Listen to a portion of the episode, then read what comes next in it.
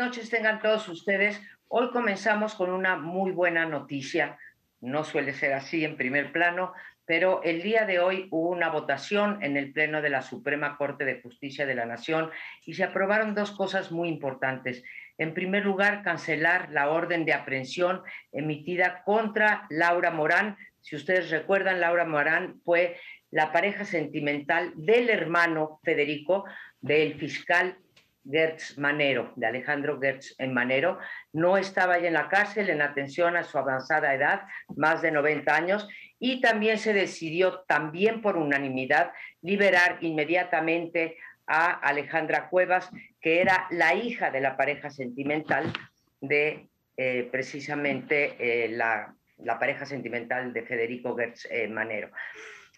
no podemos decir, desgraciadamente, que este es un caso único y desgraciadamente, aunque más de 500 días después se va a poner en libertad a estas dos eh, mujeres, bueno, en libertad a una y cancelar la orden de aprehensión a la otra. ¿Por qué digo que desgraciadamente? Pues porque casos como este hay, se cuentan por cientos o por miles, en donde eh, personas o familias no tienen el acceso a los medios, no tienen acceso a la justicia en atención normalmente de su condición económica social y en este caso pues a través de los medios, a través del acceso que tuvieron al presidente de la Suprema Corte de Justicia para pedir por favor que se hiciera justicia en el caso de estos dos supuestos delitos, pues terminó con esta liberación y esta cancelación de la orden de aprehensión. Pero ¿quién tiene estos accesos? ¿Quién puede pagar en algún sentido por la justicia? Pues pocas gentes en México. Y tiene además, hay que decirlo, esto un trasfondo político porque se trata del fiscal de la República que ha sido acusado una y otra vez por utilizar la justicia con criterios políticos y en este caso además también para intereses personales. Así que tenemos aquí un revés de un poder, de una rama de poder, la Suprema Corte de Justicia, en contra del primer fiscal autónomo, si es que consideramos que tenemos una fiscalía autónoma. Entonces, una cosa política y una cuestión de justicia.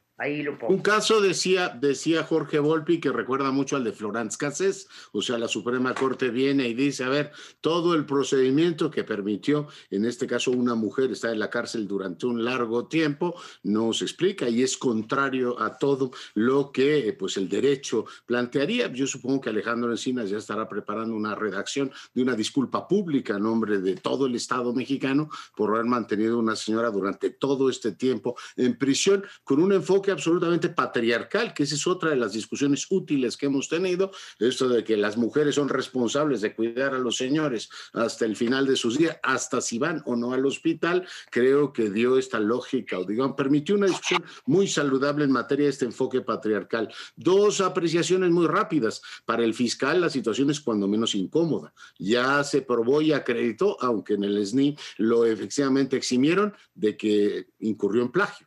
Eso es un primer elemento. Y el segundo, que pues mantuvo una acusación que en este caso no tiene sustancia y en consecuencia usó todos los recursos que tenía, económicos, políticos, institucionales, para tener a una persona en prisión durante todo este tiempo. Supongo que no es fácil explicar desde la delicadísima función de la Fiscalía General de la República que tengas esos dos expedientes. Tercero, sigue debiéndonos, a los senadores no se los quiso decir y los senadores lo dejaron quién lo espiaba. O sea, tenemos un fiscal también espiado. Creo que nos debe explicaciones la Ciudad de México, la Fiscalía y el Poder Judicial, por qué tuvieron a una mujer en prisión. Esto tiene que ver con el ámbito local sin absolutamente ninguna sustancia. Por tanto, yo espero que el día de mañana haya eh, o empiecen a formularse las explicaciones del caso. El presidente había adelantado, creo que hay que darle crédito en eso, que había que esperar antes de tomar alguna decisión un juicio final sobre Gertz Manero a ver qué decía la Suprema Corte. La Suprema Corte habló y como dicen los teólogos, Roma locuta, causa finita, se acabó el asunto y, se sabe ahora que en este caso Gertz Manero está en una situación complicada. Vamos a ver qué dice el presidente, si es desde su punto de vista sostenible un fiscal así. Él tendría que proponerle al Senado su salida por causas graves. Creo que tendríamos por plagio y por esto dos asuntos como para, para preguntarse si lo que entre otros ha dicho Julio Scherer tiene, que vale la pena recordar aquel documento, tiene no sustancia. Pero ahí lo dejo. Pues yo agregaría, sería más directo. Creo que, que tenemos, o yo me pronuncio, porque el Senado de la República y el presidente de la, de, eh, de el Senado y el presidente de la República liberen de sus responsabilidades Alejandro Gersmanero. Es absolutamente inaceptable que alguien que carece de la estatura ética y moral para utilizar su cargo y resolver asuntos personales porque aquí estamos ante un caso, un litigio muy personal en el cual él responsabiliza a dos mujeres de la muerte de su hermano sin haber dado antes evidencia y tienes toda la razón para, para lograr tener en la cárcel a una de ellas y fugada de la justicia a la otra, una anciana de más de 90 años, tuvo cómplices. Y me parece que no podemos seguir tolerando que abusen de su poder de esta manera y que se vayan tranquilamente, sigan ejerciendo el cargo tranquilamente.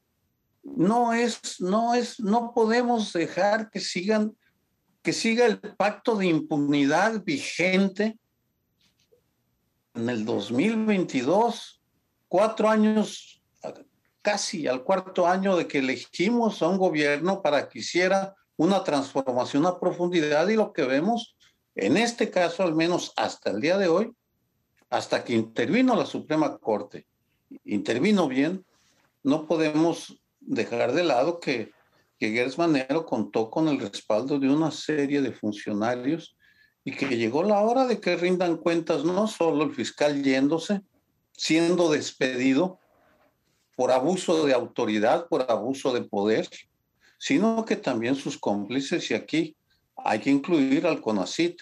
Me resulta como académico vergonzoso, inaceptable, la lógica, el fallo que dieron a la queja que presentaron más de 200 colegas, porque se le otorgó a un plagiario, Alejandro Gersmanero, el nivel más alto del Sistema Nacional de Investigadores, eh, es un menosprecio al, trabajo eh, académico es un menosprecio a la inteligencia y a la lógica jurídica. Por tanto, es la hora de que, de que empiecen a pagar los responsables de haber tenido estas mujeres en, la cárcel. Bueno, eh, me toca a mí, supongo, y el eh, tema es realmente un tema importante, es un tema de profundidad. Los organismos independientes, los fiscales independientes, eh, sí que son necesarios en un sistema moderno y que tiene que funcionar bien. No creo que sea la primera vez que un personaje que juzga o que tiene capacidad de actuar desde el Poder Judicial se enfrente a este tema de que es un asunto familiar y es a la vez un asunto de su responsabilidad donde tiene que actuar eh, de manera imparcial. Ha de haber pasado muchas veces. Pero había una salida relativamente clara y fácil señalar, como en varios casos aquí en, México, eh, esta, eh, este problema que involucra a un familiar mío, no puedo verme metido en eso. Que sea otra la vía para resolverlo y yo eh, eh, me abstengo, pero no lo hizo. Y lo difícil aquí está en ese artículo que se publicó en proceso por parte del director de la revista, donde señala, y no ha sido desmentido, que en eh, la conversación entre eh, Julio Scherer, el director de proceso, y el fiscal, el fiscal les dijo que les pedía un favor, les pedía un favor, ahí está el punto. Y el favor era que le apoyaran en el caso que llevaba en contra de la compañera de su hermano. Pero no solamente fue eso, sino que dijo, según lo que está escrito en proceso y con la firma de un responsable, si quieren tener un fiscal amigo, vámonos por este camino. Si quieren tenerlo enemigo, vámonos por el otro. Ahí queda, ya no necesito no plantear más cosas. Ahí ya está el tema central, medular, en un sistema que requiere eh, imparcialidad. Claro que nunca hay imparcialidad, pero en fin, que eh, teóricamente sí la hay. Requiere que en estos casos una persona, como en esta situación el fiscal, diga, yo no me meto en esto, que sean otras instancias, yo estoy impedido. Y hubiera salido todo bien. Eh, pero ahora tenemos la prueba, ya no es una suposición, sino que está por escrito que pidió un favor.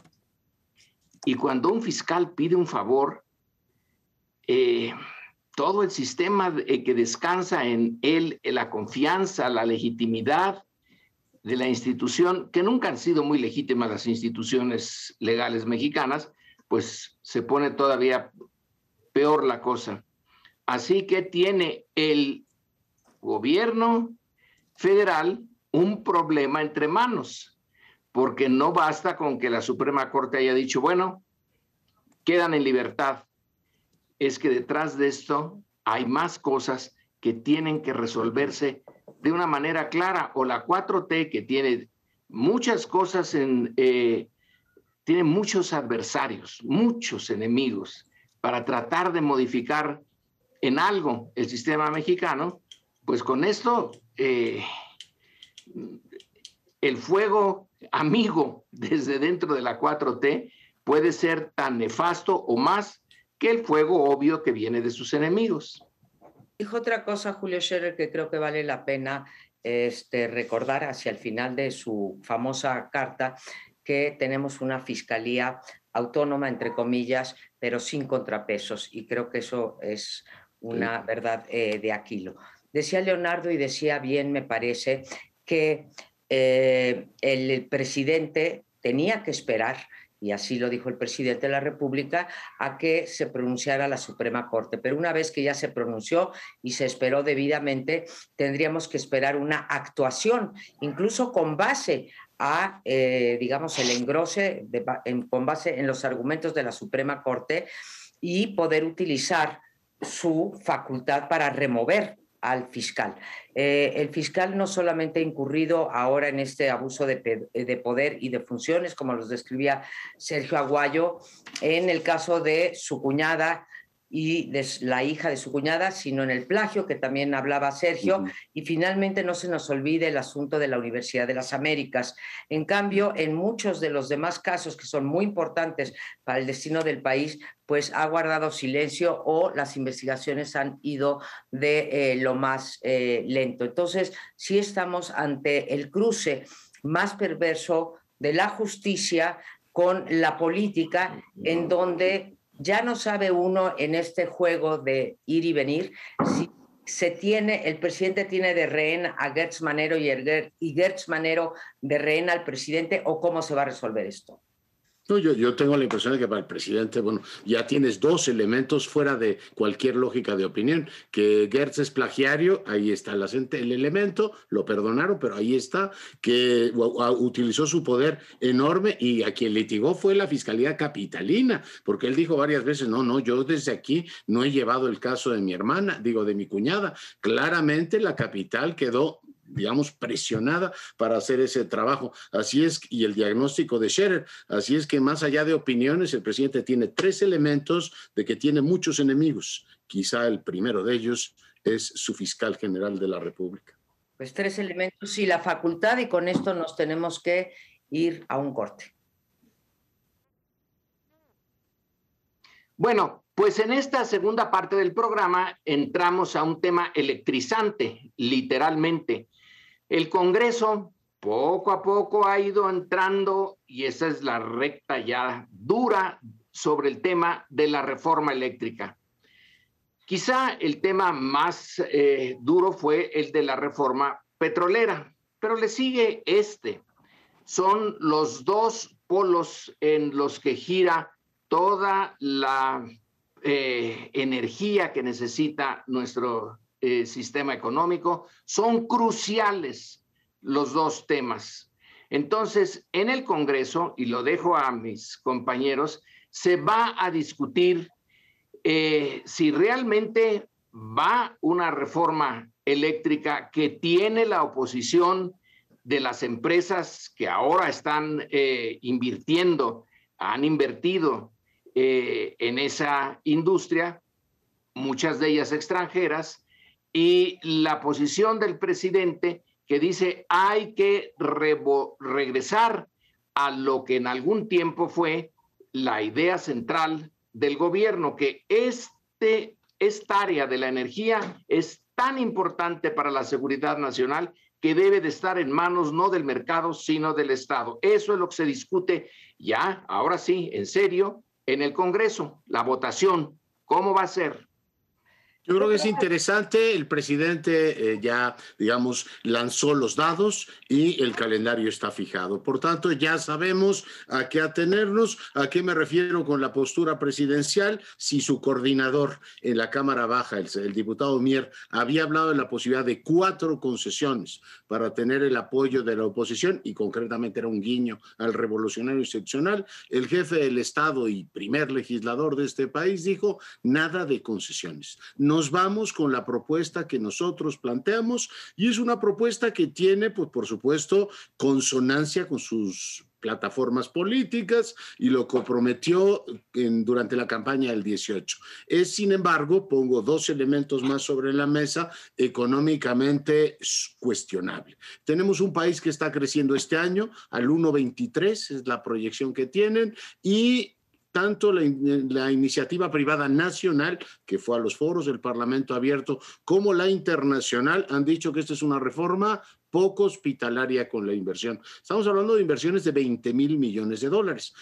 reitero, todo país es soberano de cambiar sus leyes, pero tendrá que pagar el costo económico de hacerlo. ¿Y qué es lo que estamos viendo? Pues nos lo han dicho nuestros principales socios comerciales y pongo nombres y apellidos, la señora Granholm, el señor Kerry, el señor Salazar y el viernes la señora Tai dijo, estamos preocupados por nuestras inversiones y además sentimos que la reforma mexicana esta que plantea el presidente, no es ambientalmente amigable. Por tanto, pues sí, podrá decidir efectivamente en la mayoría que esto pase. Habrá que ver si tiene los votos necesarios, si finalmente el presidente dobla o no al revolucionario institucional y lo acompañan en esta reforma y las implicaciones económicas que tendrá. Probablemente este 1,23 de crecimiento que tenemos para este año se vaya a la mitad por la reacción de los inversionistas y es probable también que tengamos una guerra comercial con nuestros principales socios que dirán, tú tienes todo el derecho de ir cambiando tus reglas, yo también puedo cambiar las mías y afectarte económicamente. Por tanto, el presidente elige el tablero político simbólico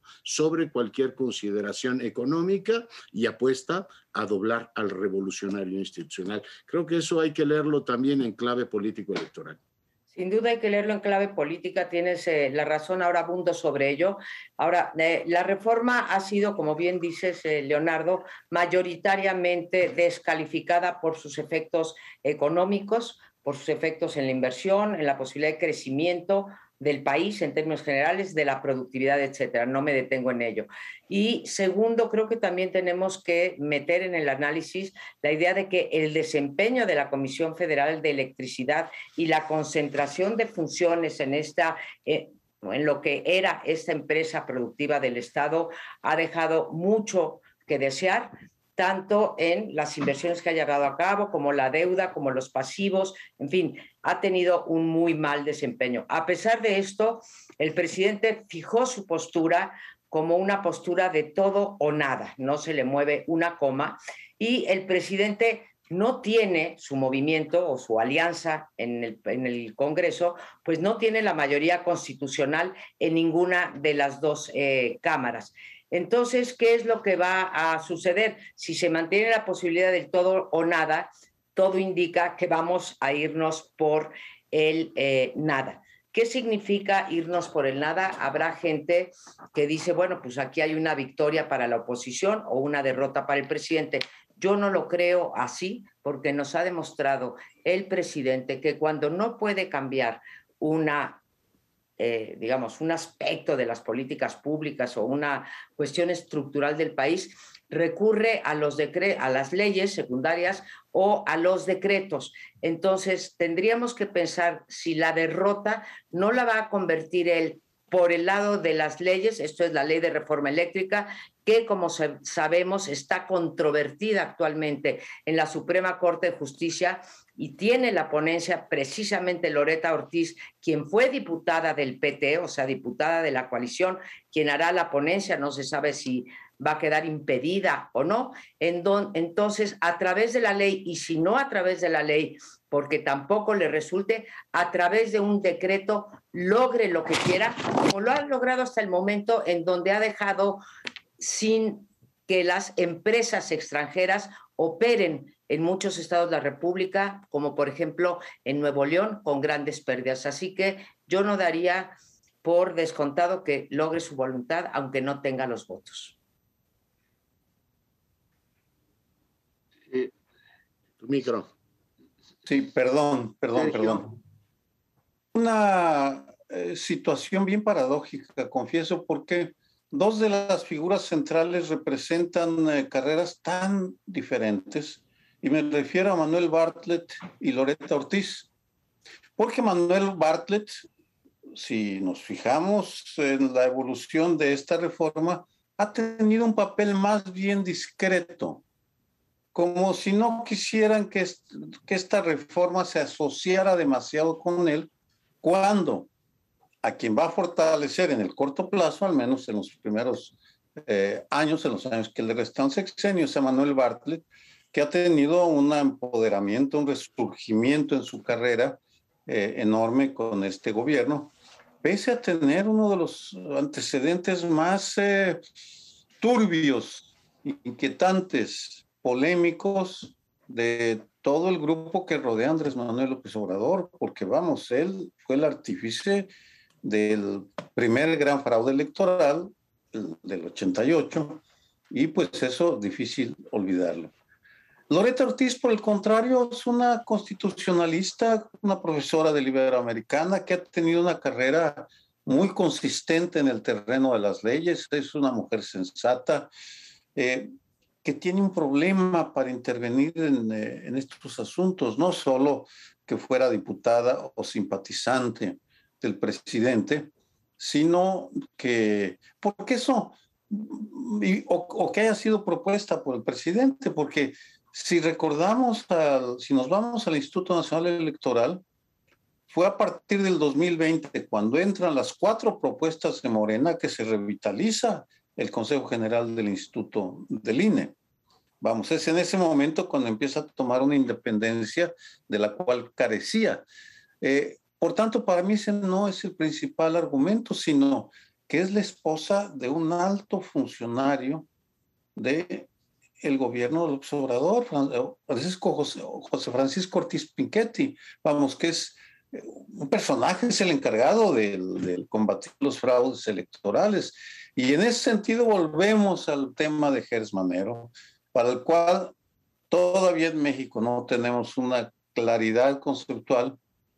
¿Quién incurre en un conflicto de intereses? Loreto Ortiz en este momento, por su historial reciente y su eh, eh, y por su matrimonio está impedida para participar en este debate, no tengo claro. Bueno, eh, el eh, tema de la reforma eléctrica tenemos que matizarlo viendo que no se va a cerrar para la inversión extranjera el campo, simplemente se le va a limitar. Yo creo que es lo menos que se puede pedir en una historia como la nuestra de mantener eh, al Estado, al gobierno, como el participante principal. Es una, eh, una responsabilidad y ahí sí la asume. Y si falla, bueno, pues no le queda más remedio a este gobierno o a los que vengan que eh, su incapacidad para cumplir con ese tan vital tema, pero no está cerrada a la eh, inversión extranjera y a veces parece que en la discusión estamos hablando del todo o nada. Así que va a ser un poco eh, a medias. No se trata de repetir eh, la expropiación petrolera, que también, por cierto, se auguró el peor de los desastres en la industria petrolera, que esto iba a quedar, pero iba a dejar al país, pero tendido en la lona. Y recordemos que estábamos en el inicio de la eh, industrialización por sustitución de importaciones. Bueno, al final de cuentas, con todos sus defectos, Pemex fue central en permitir esa industrialización porque proveyó de energía y a precios relativamente baratos esa primera etapa de la eh, industrialización pero está bien el haber puesto sobre la mesa esto, posibilidades de éxito, posibilidades de fracaso. Aquí más bien se han puesto las posibilidades de fracaso. Yo también considero que pueden ponerse las posibilidades de éxito. En cualquier caso, no será una industria enteramente en poder o dirigida enteramente por el gobierno. Para algunos eso puede ser visto como algo positivo, para otros no, pero esa mezcolanza de privado y público, ese es el destino en caso de que se apruebe, como lo pidió Andrés Manuel Obrador, la reforma eléctrica. Es, efectivamente lo, que está en juego y bueno, pues naturalmente es eh, la experiencia, ¿no? Tener estas grandes empresas del Estado, si funcionan o no funcionan y el incentivo que tienes para que entren los privados ahí donde no hay órganos reguladores autónomos, que es otra de las críticas que se ha hecho a esta administración, sino que tienes al grande, lo acabamos de ver en Nuevo León, que dice yo entro y pues me aseguro primero el mercado y todas las implicaciones que esto puede tener. Pero es, tiene razón Lorenzo, una apuesta que veremos en los próximos tiempos si prende o no. Lo que sigo viendo yo es que el presidente apuesta a que el PRI se reviente, ¿no? Y ahí donde dijeron que no lo iban a acompañar, él está apostando a que un segmento lo vaya a acompañar.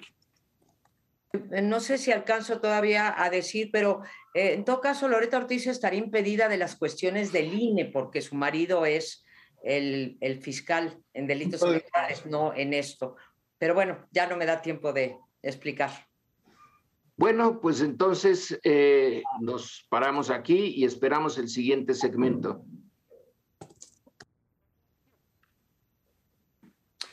Bien, eh, voy a plantear a mis colegas y al auditorio una pregunta para la cual yo no tengo respuesta, porque el, el incidente que les voy a relatar, no sé si estamos ante un parpadeo del folclore político mexicano o del síntoma de una esquizofrenia aguda de una coalición política. Me refiero a que la semana pasada, uno de los aliados más fieles de la, de la 4T, el líder del Partido del Trabajo, Alberto Anaya, logró convocar a 21 diputados para recibir al embajador de, la Federación Rusa en México. Estuvieron 15 del Partido del Trabajo, 5 de, de Morena y un representante de la prehistoria priista, Augusto Gómez Villanueva. Lo que hicieron fue abrazar de manera totalmente acrítica la versión rusa sobre los motivos tras la invasión de Ucrania. Es decir, argumentaron que eh, se trataba de desnazificar a ese país, a Ucrania, de, y que se trataba, estábamos ante una operación especial militar limitada, en la cual las atrocidades no eran hechas por los rusos, sino por provocadores de otros países. En fin, un espectáculo que llamó la atención del mundo en momentos que es difícil que el mundo le preste atención a algo, pero por todos lados se preguntaban, ¿y esto qué significa? Sobre todo por venir de la coalición que gobierna México. Yo realmente no lo sé, todavía me lo pregunto, frente a qué estamos, si ante una, otro síntoma de esa de la heterogeneidad de un movimiento que no acaba de cuajar, o simplemente ante eh, los eh, coqueteos de un líder que considera que aliarse con Corea del Norte y con Putin, el eh, dictador de Rusia, es lo mejor que puede ser para el proletariado que él encabeza en el Partido del Trabajo. Miren, más, Yo rompo una... Adelante, María Paro. Gracias, Leonardo. Más allá que hay que reconocer que el gobierno de López Obrador condenó la agresión rusa eh, en, la organización de las, la invasión rusa en la, en la ONU, eh, hay algunos que pensamos que debería de haber más medidas, pero me quedo con eso, que condenó abiertamente la agresión rusa en la ONU. No se entiende que un integrante de la coalición haya convocado a este pues, eh, club de amigos prorrusos en el Congreso de México en plena invasión a Ucrania, ¿sí? Y no solo eso, sino que ahí mismo el embajador ruso se dio el lujo de difundir propaganda sobre la guerra en un acto que yo diría que es más que polémico, eh, en un acto de abierta intervención, que es la intervención o la guerra que se está dando en Ucrania con lujo de violencia sobre la población eh, eh, civil. Un poco para contrarrestar, después se hace en el Congreso los amigos de Ucrania y al día siguiente uno, supongo que por presión, los amigos de Estados Unidos. Este acto en el Congreso fue muy mal visto, creo que en términos generales no estaba desde luego toda la bancada de Morena, aunque sí hubo más de eh, algunos integrantes de la bancada de Morena, pero este eh, guiño que hubo hacia el, hacia el Kremlin, pues eh, sí ha causado mucho estupor con toda la razón aquí. Y uno se pregunta, claro, después de su defensa de Corea del Norte, pues uno no se sorprende de nada en el caso del Partido del Trabajo, pero uno sí se pregunta si no deberían entonces en el Congreso hacer una cosa como, por ejemplo, los amigos de España, que ha sido un país pues muy golpeado en la política exterior mexicana, o cuando menos en el discurso de la política exterior mexicana en, el, eh, en, el, en la boca del propio presidente de la República y otro con la Unión Europea que también se ha pronunciado fuertemente en contra de Ucrania y no quedarnos únicamente, por un lado, con la superpotencia y por otro lado, con eh, Rusia, su rival eh, cuyas acciones son reprobables. Así que en materia político exterior creo que esto sí nos ha dejado en un muy mal papel a los mexicanos. Ojalá y haya otras, otros eventos de esta naturaleza con respecto a países con los que creo que nos identificamos más en términos cuando menos democráticos. Yo no estoy de acuerdo en ese punto, yo creo que no va a mayores, o sea, que el PT invite a una reunión protocolaria. Hay comisiones de amistad con casi todos los países, lo hicieron después con Estados Unidos y no vuela más. Yo lo que diría es que México, en los lugares donde había que decirlo, lo ha dicho con toda claridad. Quizá 24 horas después, Marcelo Ebrard condenó la invasión, pero votamos con la mayoría la resolución de Naciones Unidas, la del Consejo de Seguridad y el jueves pasado, para mi sorpresa, México y Francia consiguen un triunfo político impresionante. 140 países aprueban en el Parlamento de la Humanidad una iniciativa para decir, a ver, los temas humanitarios tienen que ir por encima de cualquier consideración política y ese tema no ha merecido atención del jefe del Estado. Yo la disfuncionalidad la vería ahí, no en que no hemos tomado la posición correcta. Se ha hablado más de las ayudas, de las opiniones de Lili Telles sobre el aeropuerto y otras cosas, y no ha habido un tuit del presidente diciendo México con Francia consiguió, y es verdad, eso está en el haber de su gobierno, 140 votos en Naciones Unidas para la cuestión humanitaria. México hace lo correcto. Que el presidente no lo suba y no parece importarle, pues es otra cosa. Pero él dirige esa política exterior, por tanto, está en su crédito, aunque él esté más preocupado por lo que opine Lili Telles o si las ayudas que merecieron una operación de Estado, porque hasta en Los Pinos aparecieron le parezca más eh, interesante. Eh, sobre España, pues yo creo que ya hay poco que decir. El presidente no va a decir que se equivocó, como lo dijo frente a la gobernadora, pero el jueves recibió a Kirin Ordaz, yo lo entrevisté y me dijo, tengo dos mandatos el presidente, mejorar la relación con España y traer inversiones y los temas culturales. Eh, ¿Quién es el grupo de amigos de España? Pues aquí en México el ministro Álvarez fue recibido por Claudia Sheinbaum, por Ricardo Monreal y por, eh, en este caso, el Marcelo Ebrard. Fue al Colegio de México, fue al Ateneo, hizo visita completa. Solo le faltó efectivamente Palacio Nacional. Por tanto, esta idea de la pausa, que fue más, eh, digamos, un desliz presidencial que propiamente una política de Estado, igual que el resto de los factores en los que él no parece prestarle demasiada atención al tema ucranio. El otro día se quejaba de que, ¿por qué Estados Unidos da tanto dinero a Ucrania en vez de ayudarlo a él con los temas de Centroamérica? Y uno dice, bueno, yo, no sé si estos temas ya se toman muy en serio, pero en este caso concreto yo digo que lo de la relación, el grupo de amigos México-Rusia no vuela demasiado y las señales más importantes, desde mi humilde punto de vista, han sido en el sentido correcto.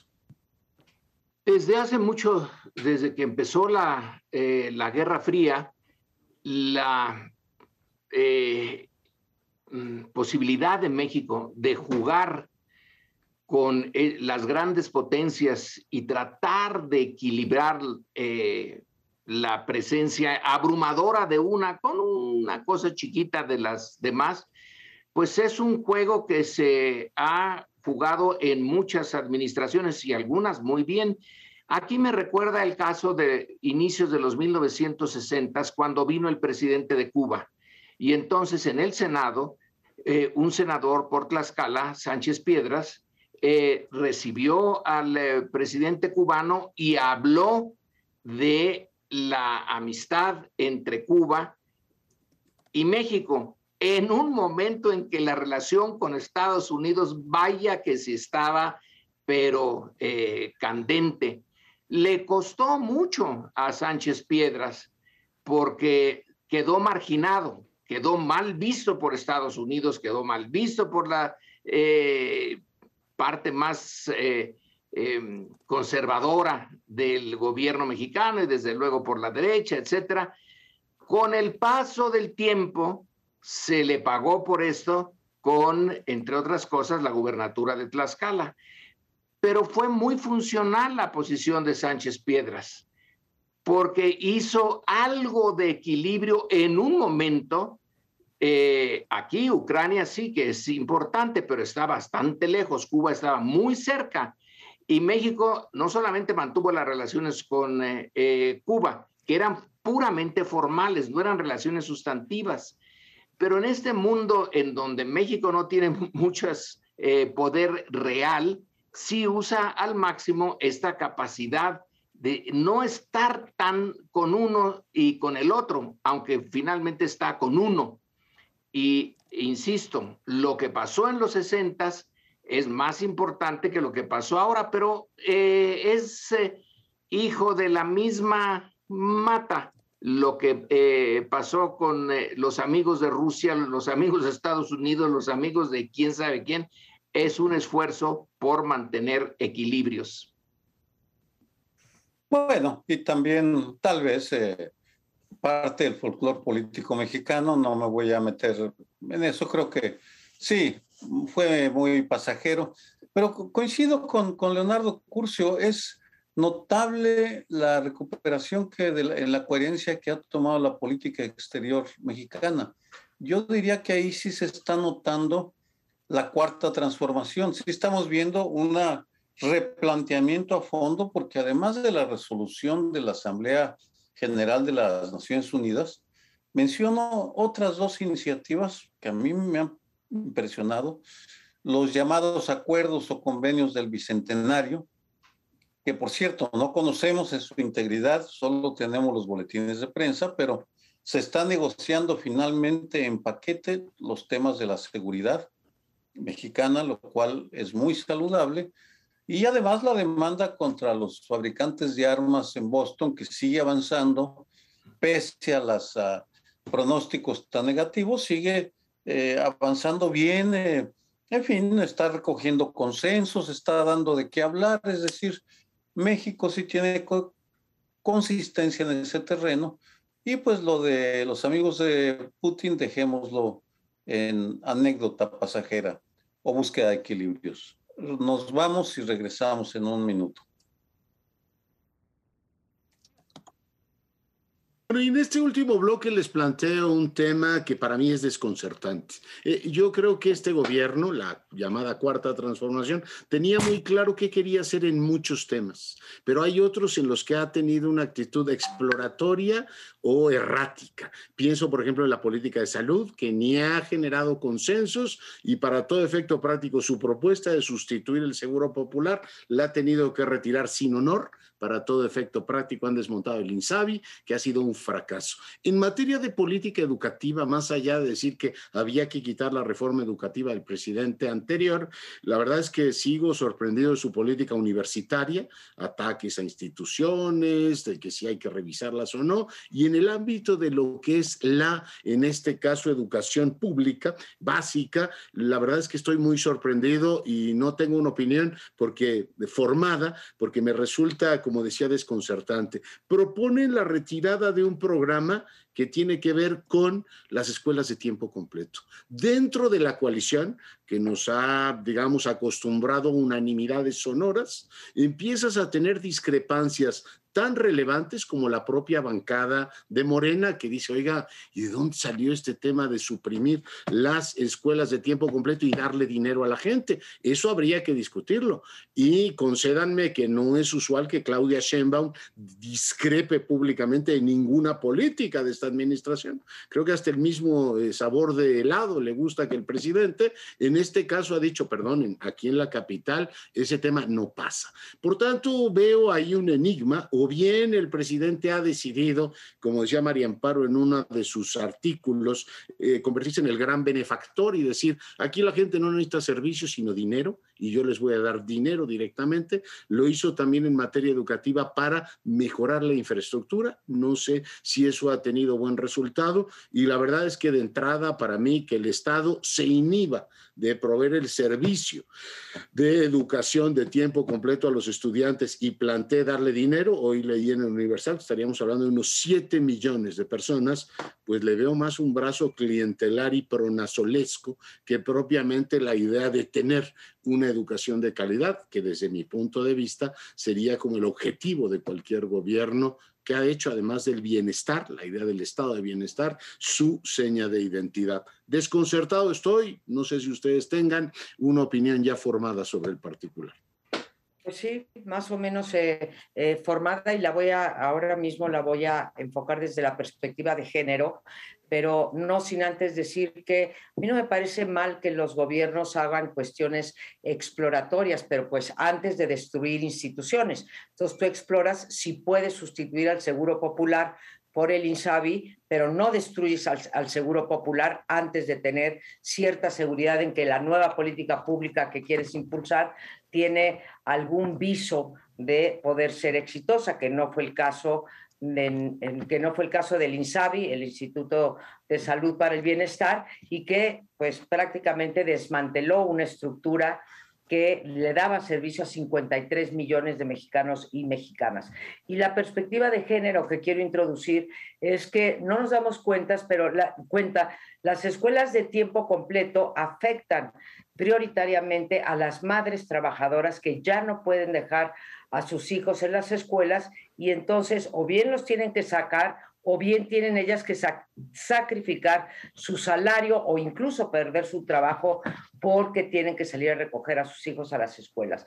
Y la segunda, creo que esto se une a todas estas políticas de género que no acaban de cuajar, en las que hay, yo diría, un retroceso como fue el desaparecer las estancias infantiles y también como fue eh, desaparecer las casas en donde se atendían a las, mujeres violentadas y cambiárselas por 800 pesos para que sus maridos las sigan golpeando y además quitarles ese dinero. Creo que no se vale ese tipo de exploración en las políticas eh, públicas porque se está jugando con la seguridad de la gente. Pues la educación de tiempo completo es una meta a la que debemos de aspirar. Cuando uno ve la educación mínima que se da, eh, que se ha dado ya por muchos años, que los muchachos llegan temprano y ya al mediodía ya están fuera. Eh, no es suficiente el tiempo eh, que se les da en la escuela. Debe de haber un mayor estancia en, la escuela, mayor eh, número de materias y de ejercicios, ya sea el ejercicio físico, eh, la convivencia entre ellos, no necesariamente estar estudiando aritmética o matemáticas todo el tiempo, una buena combinación, pero sí, tiene también razón María Amparo, en eh, muchas circunstancias, el tener que ir por los hijos tan mm, temprano, y desfasado de el empleo que se tiene, pone a familias de escasos recursos en situaciones muy difíciles. En la clase media, pues las cosas no son tan malas. Las escuelas de tiempo completo sí funcionan y tienen suficiente tiempo en las aulas. Pero aquí tenemos, y con esto eh, termino, una de las grandes eh, digamos, contradicciones de clase social. La clase media y la clase alta se reproducen no solamente porque tienen más dinero, sino porque tienen más educación formal.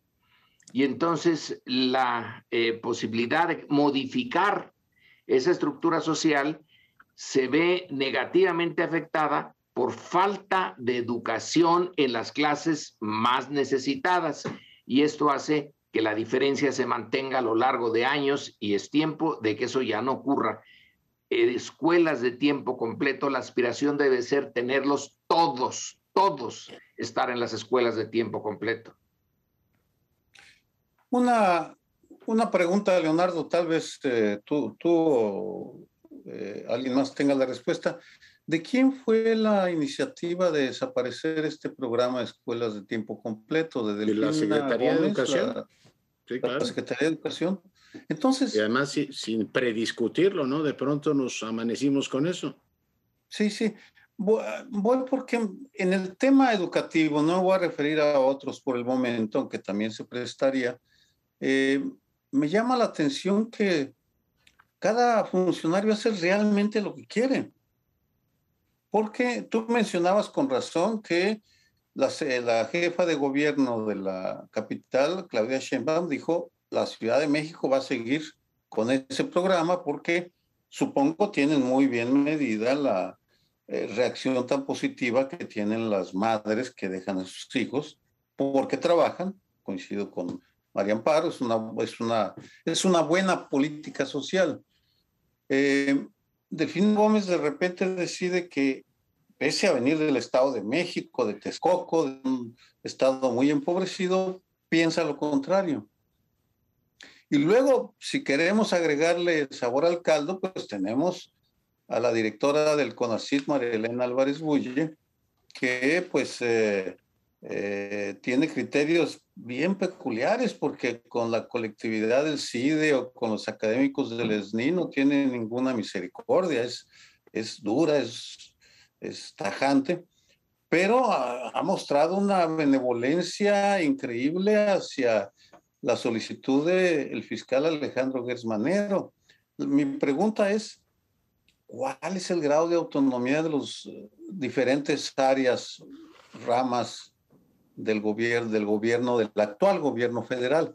En el plano educativo, por estos ejemplos, me da la impresión que cada quien va por su lado y, y hace lo que se le ocurre aunque la orientación, digamos, principal supongo que viene de donde tiene que venir. Y si la lógica es, por eso citaba el texto de María Amparo, del gran este, benefactor, es que esto se convierte en dinero, ¿no? Atender en este caso hasta 7 millones de personas. Pero, bueno, como apunte, el Congreso ha citado ya en dos ocasiones a la maestra Delfina y no ha ido diciendo, oiga, vénganos y cuéntenos cuál es el fundamento de esto. Yo entiendo que incluso para el más acróbata de todos los acróbatas, para justificar el gobierno, no resulta sencillo ir y decir, oiga, vamos a aplicar una medida neoliberal. En los 90 en Chile se hizo famoso el tema del cheque educativo. El Estado no debe dar servicios, sino darle a cada familia su cheque educativo y que ellos vayan a la escuela que quieran. Una medida que beneficiaba a las clases medias y altas, pero no a las populares. La escuela escuela, desde que se inventó el estado de bienestar, es el espacio para que los más pobres tengan comida, un gimnasio, estén bien cuidados, reciban y se reduzcan las desigualdades que hay en sus hogares. Si lo que lo regresas es, ahí les va el dinerito a los padres para que en sus casas hagan lo que puedan, pues es una medida claramente contraria. Por eso digo que es perturbador y no tengo una opinión a las tesis centrales de un gobierno que ha dicho que quiere edificar un estado de bienestar y no un estado solamente clientelar político y electoral, donde lo que hace es repartir dinero. Creo que no lo han elaborado suficientemente y nosotros no tenemos tiempo de elaborarlo más porque ya nos tenemos que despedir, agradeciendo por supuesto al auditorio que nos haya acompañado en un programa más de primer plano. Colegas, buenas noches. Buenas, noches.